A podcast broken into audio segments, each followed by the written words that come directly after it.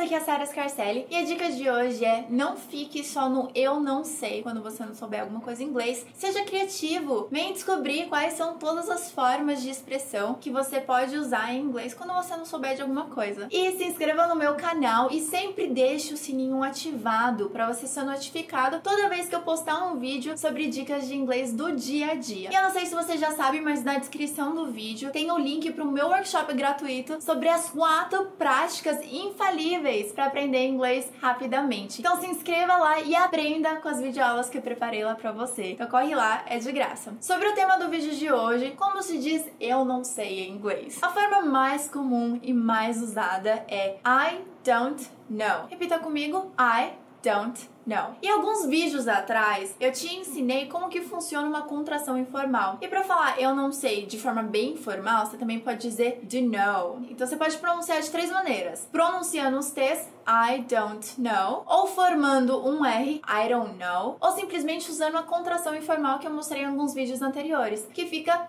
do know. Repita comigo, do know. Mas o vídeo de hoje é pra te ensinar outras formas de falar que você não sabe de alguma coisa, ou como você pode se expressar. Por exemplo, como se diz sei lá? Sei lá, sei lá. Na minha opinião, tem uma expressão que eu acho que trabalha bem para se falar sei lá. Em inglês é beats me. Repita comigo, beats me. E o engraçado dessa expressão é que beat significa derrotar, como se você estivesse arregando, declarando que você foi derrotado pela pergunta, não sei, sei lá, beats me, não faço ideia. Então repita comigo, beats me. E lembra que você também pode trabalhar a pronúncia. Então, ao invés de falar beats me, você pode falar beats me. Para falar eu não faço ideia em inglês, você pode falar I have no idea. Repita comigo, I have no idea. Tem outra forma também de falar que é I don't have a clue. Eu não tenho uma dica, eu não tenho uma pista do que seria a resposta para sua pergunta. I don't have a clue. Repita comigo, I don't have a clue. E se você é o policial da pronúncia, você pode ver que muitas vezes eu faço a pronúncia do don't, eu faço com R, então I don't. Que é a forma mais rápida de falar I don't. I don't have a clue. Mas o I don't have a clue está também da mesma forma correta. Aí você pode escolher qual pronúncia que você prefere. E se você fosse falar eu não sei, eu não tenho certeza, você pode dizer I'm not sure. Repeat after me. I'm not sure. Uma outra resposta que é mais interessante é ah, vai saber. Quem sabe? Que em inglês é who knows. Também significa vai saber. Who knows. E a última dica é muito legal. Se alguém te fez uma pergunta, é porque a pessoa não sabe. E se você também não sabe, você pode dizer que a sua resposta é tão boa quanto da pessoa que fez a pergunta. Se você não sabe, eu também não sei. Então, como se fosse my guess, por exemplo, minha ideia, minha suposição is as good as yours. Repeat after me. My guess is as good as yours. Eu sei o mesmo tanto que você. Então, você viu quantas formas criativas que você pode responder quando você não sabe alguma coisa? Por exemplo, my guess is as good as yours. Who knows? I don't have a clue. Ou I have no idea. I'm not sure